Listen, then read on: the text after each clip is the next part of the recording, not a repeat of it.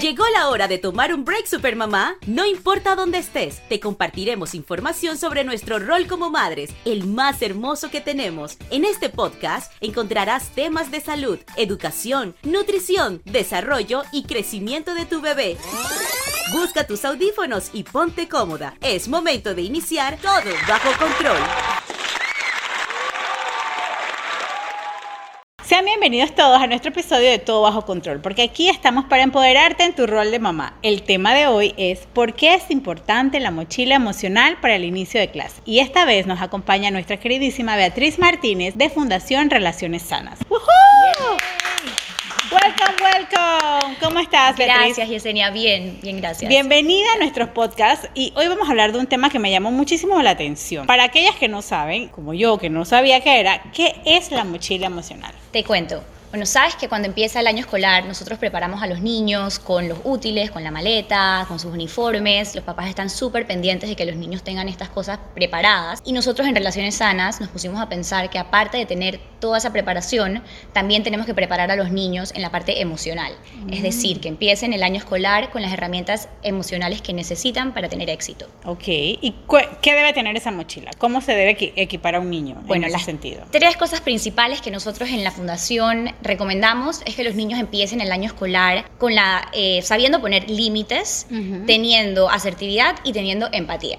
Entonces, el poner límites es el poder decir, esto no me gusta, no quiero hacer esto, eh, poder comunicar lo que no les gusta a otros niños o quizás a otros adultos para pedir ayuda. La parte de la asertividad también tiene que ver con la comunicación, que es poder expresarse de manera clara y respetuosa, poder comunicar sus necesidades. Y la empatía es donde entra el entender los límites del otro qué es lo que al otro no le gusta, entonces yo no lo voy a hacer. Exacto. Oye, qué interesante. ¿eh? Bueno, creo que otras dos cosas que podemos añadir a la mochila emocional serían la autoconfianza y la tolerancia a la frustración. Muchas veces cuando el niño entra a la escuela obviamente está aprendiendo material nuevo, se puede frustrar fácilmente, porque no entiendo, no me lo sé, esto me cuesta.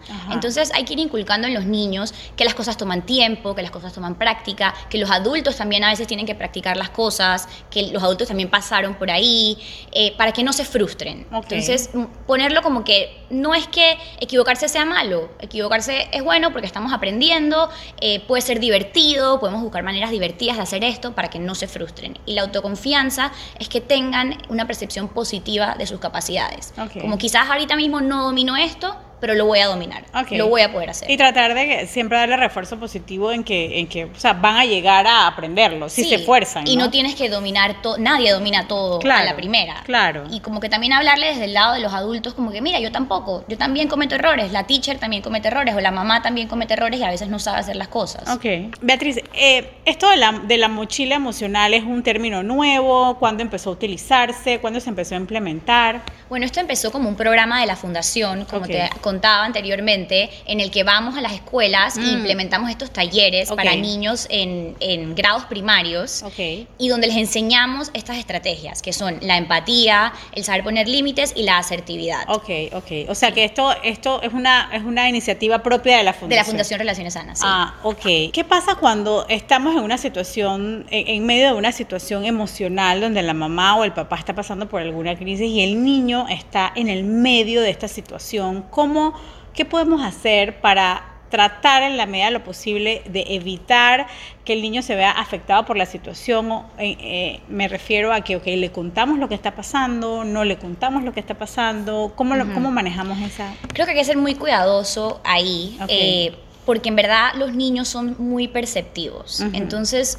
a veces el adulto piensa, no le voy a decir nada de lo que está pasando porque él no tiene que saber porque no tiene nada que ver con él. Pero es posible que el niño, y dependiendo de la edad, si es más grande, incluso más, puede percibir que algo está pasando y se puede hacer ideas que no son erradas. Exacto. Y esas ideas pueden dar mucho más miedo quizás de lo que en verdad está pasando. Entonces es como que yo le diría a cada papá que conoce a su hijo, que mida un poco cómo es mi niño, qué tanto mi niño es capaz de percibir, qué tanto le puedo contar sin preocuparlo demasiado. Pero si es algo que está pasando en casa, que involucra al niño, hay que pensar creo que una manera como child friendly de, explicarle, de informarlo, porque el niño también tiene derecho a saber cosas cosas que tienen un impacto sobre su vida, pero de una manera que no le va a causar una ansiedad terrible. Una ansiedad terrible, claro. ¿A, los niños les da ansiedad? Sí, claro que sí. Igual que a los adultos, la ansiedad es el, no saber manejar algo que nos está pasando y eso nos afecta de diferentes maneras.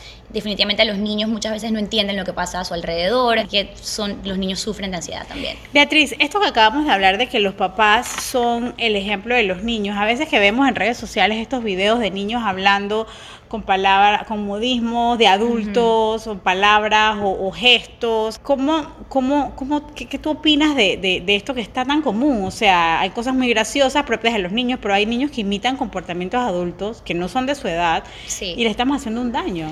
Sí, y cuando esas cosas pasan, eh, yo me quedo pensando que qué triste por ese niño, porque si ese niño se está comportando de esa forma es porque probablemente así es como le hablan los adultos de su vida. Claro. Entonces nosotros queremos que los niños vayan a la escuela y, hagan relaciones positivas con los demás. Entonces eso tiene que venir desde la casa. Claro. Cómo yo trato a mis niños es como ellos van a tratar luego a los otros niños de la escuela, a las maestras, y eso es lo que nosotros también esperamos, que cuando nuestro niño vaya a la escuela lo traten bien los demás compañeros. Entonces es como un esfuerzo colectivo de la sociedad.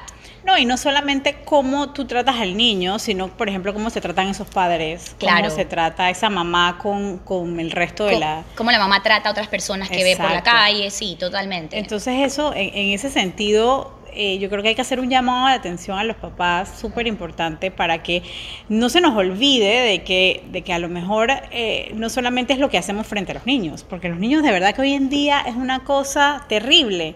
Y no hablemos de cuando ya están expuestos a las redes sociales y demás, o sea, obviamente eh, tienen demasiada información y, y, pues pueden copiar un mal ejemplo, ¿no? Sí, nosotros los adultos somos el modelo de los niños, así que como tú dices, aunque no sea algo que le digamos directamente a ellos, ellos están observando y absorbiendo todo lo que ven de nuestra conducta y eso es lo que ellos van a llevar a, sus, a los entornos sociales donde ellos están. ¿Por qué es importante cuidar lo emocional en los niños aparte de lo académico? Bueno, porque en realidad lo emocional es la base de todo. Eh, para que el niño tenga éxito en la escuela, para que esté interesado en estudiar, en ir todos los días a la escuela, la parte emocional tiene que estar bien, tiene que estar fuerte.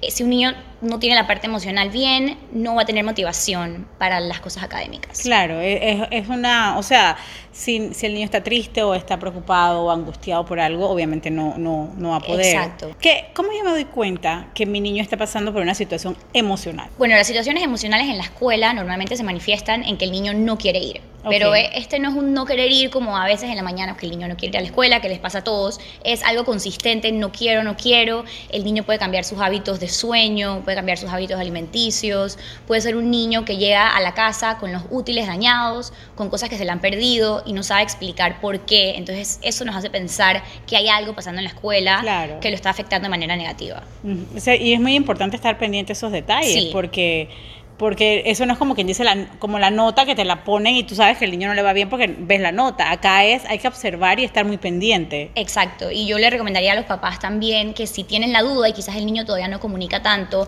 que se acerquen a las maestras. Y... Tú, sabes que a mí me pasó un día que mi hija más grande tiene cuatro años y está en, una, en preescolar y ella me decía que X niña ya no era su amiga. Y yo dije, pero qué raro. Y de una vez, o sea, ese comentario me llamó mucho la atención porque eran inseparables. Entonces, claro, había llegado una niña nueva y como que ya se había sentido un poquito, pero inmediatamente las maestras empezaron a observar y me mandaron foto a la tarde de las tres niñas juntas felices. O sea que fue algo muy momentáneo, pero, pero sí para ella fue como, un tema y probablemente le afectó el día, pues el día no fue lo mismo que otros, ¿no? Em, ¿Qué puedo hacer para ayudar a mi hijo cuando está pasando por algo? O sea, soy mamá, me di cuenta, ajá, ¿qué hago? Ok, una vez te diste cuenta, creo que lo primero es validar los sentimientos del niño. Entiendo que te estés sintiendo mal, es normal que te sientas así, ahora yo te voy a ayudar a resolverlo. Entonces, si es algo que se está dando en la escuela, entonces ahí como que buscar un poco la ayuda de los maestros, eh, hacerles partícipe de lo que está pasando y una vez todo el equipo sabe lo que está sucediendo, entonces pasamos a darle las herramientas al niño. ¿Qué es lo que te está molestando y cómo podemos resolverlo? Si es, por ejemplo, que un niño en el salón lo está molestando, ¿qué es lo que ese niño, o sea, qué es lo que nuestro niño necesita para ayudarlo? saber decir no me gusta. Saber poner sus límites, saber buscar ayuda, poder comunicar qué es lo que no le gusta y ayudar al niño también a buscar aliados dentro del salón, de quién me puedo rodear, que sé que me trata de la manera en la que yo quiero que me traten y que es como una compañía, un aliado para mí cuando quizás otro niño me está molestando. Ok, ok, me parece muy importante que las mamás se sientan también que pueden contar con los con, su, con el equipo que es la escuela, con, tú sabes, eso, es súper importante. ¿Qué tan grave puede ser cuando mi hijo esté pasando por algo emocional? O sea, ¿qué cosas abarca eh, una crisis emocional, por ejemplo? Abarca en realidad todo, todos los ámbitos de la vida de un niño. Como mencionábamos anteriormente, si la parte emocional está afectada, vamos a ver consecuencias en lo académico, en lo social. Por eso es que la parte emocional es la base, es lo más importante. De ahí parte todo el éxito que puede tener el niño el resto del año. Sabes que yo siempre he dicho que en la escuela no, no, nos enseñan a ser niños felices, o sea, nos enseñan a, a, estudiar, a aprender, pero ¿quién se preocupa por esa parte emocional? Creo que hoy en día eh, yo que soy mamá, como quien dicen, relativamente, eh, mis hijas están bien pequeñas, he visto este movimiento de que hay que preocuparse por la salud emocional de los pequeños, no, no, solamente del adulto, sino de los niños. Eso antes, hace 20 años, nadie hablaba de eso. ¿Qué, qué herramienta eh, o qué recursos, perdón, puede brindarle la Fundación eh, Relaciones Sanas a una mamá que tenga alguna, algún problema de este tipo? Bueno, la Fundación está todo el tiempo haciendo talleres, haciendo conferencias, haciendo charlas para papás y para docentes. También tenemos diferentes talleres que llevamos a las escuelas, eh, donde nos dirigimos hacia los niños directamente. Son talleres que son para distintas edades, para grupos de distintas edades. Entonces tratamos todo lo que es el tema de la comunicación asertiva, de la empatía, eh, del saber poner límites, tanto con los niños como con los adultos. Ok. Em, Beatriz, ¿qué mensaje o qué consejo le puedes dar a las mamás para que se preparen para el inicio o para, bueno, para el año escolar de, eh, del 2020, ¿qué, ¿qué consejos les puedes dar a ellas para que, como quien dice, no se les escape nada sobre este tema con sus niños para este periodo escolar? Bueno, yo les diría que la etapa escolar es una etapa maravillosa, es una etapa de aprendizaje, pero no solamente de aprendizaje académico, sino que es la etapa en la que los niños aprenden a tener relaciones sociales, eh, aprenden eh, a conocer a los demás, aprenden a comunicarse. Entonces, pienso que eso es igual de importante, incluso quizás un poco más que la parte académica, así que no perder eso de vista, de que ese, ese aprendizaje que tiene que ver con lo social, con lo emocional, es lo más importante de la etapa escolar. Me gusta, me gusta. Mamás ya saben, ya ustedes saben que pues nosotros nos preocupamos muchísimo por sus útiles escolares, sus cuadernos, sus uniformes, sus zapatos. Bueno, preocúpese también por equipar a nuestros niños con estas herramientas que son tan valiosas para que su salud mental y su estado emocional esté como quien dice listo para enfrentar los desafíos del año escolar. Beatriz, muchísimas gracias por ser parte de este podcast. Gracias a ti. Y cuéntame dónde pueden contactarte a ti como especialista y pues a la fundación. Sí, pueden encontrar toda la información sobre la fundación en nuestro Instagram, que es arroba Fundación Relaciones Sanas, y también nos pueden escribir a nuestro email, que es fundacionrelacionessanas arroba gmail.com. Y bueno, antes de despedirnos, siempre tenemos un sabías qué que nuestro especialista pues nos comparte. Todo bajo control presenta ¿Sabías qué? ¿Sabías que la forma en la que nosotros nos comunicamos con nuestros niños, en la que nos dirigimos a ellos, es como luego ellos van y se comunican con sus amiguitos? Así que toda esta parte de la comunicación, de la empatía, viene de nosotros los adultos. Así que en nuestra convivencia con ellos modelamos cómo ellos deberían tratar a los compañeritos en la escuela. Ya saben, ya saben, mamá, es muy, muy, muy importante entonces cuidarnos de lo que decimos, cómo lo decimos, para poder que ellos puedan llevarse el mejor ejemplo que le podemos dar y que recordemos recordemos que los niños son, o sea, hacen lo que nosotros hacemos, son, repiten, somos su ejemplo, así que tenemos que tener mucho cuidado en eso. Así que bueno, les recuerdo que pueden suscribirse a nuestra página web supermamaspanamá.com, donde vamos a tener contenido exclusivo para ti y podrás gozar de beneficios como eventos, talleres, charlas y muchas sorpresas totalmente gratis. No olvides seguirnos en nuestras redes sociales, Instagram y Facebook como Supermamás Panamá. Y si te gustó nuestra emisión del podcast de hoy, compártela. Si tienes una mamá que la escuchaste que tiene un problema de este tipo, tipo o, o, quieres que todas tus amigas mamás se enteren de qué es la mochila emocional, entonces comparte este podcast e invita a todas esas mamás que conoces para que sean parte de nuestra comunidad y ayudarlas a tener todo bajo control. Que tengan una excelente tarde. Bye bye. Bye. Así finalizamos todo bajo control. Es hora de seguir atendiendo a nuestros hijos. ¿Te gustó nuestro tema de hoy? ¿Qué espera Supermamá? Compártelo con tus amigas y síguenos en nuestras redes sociales arroba supermamás.panamá.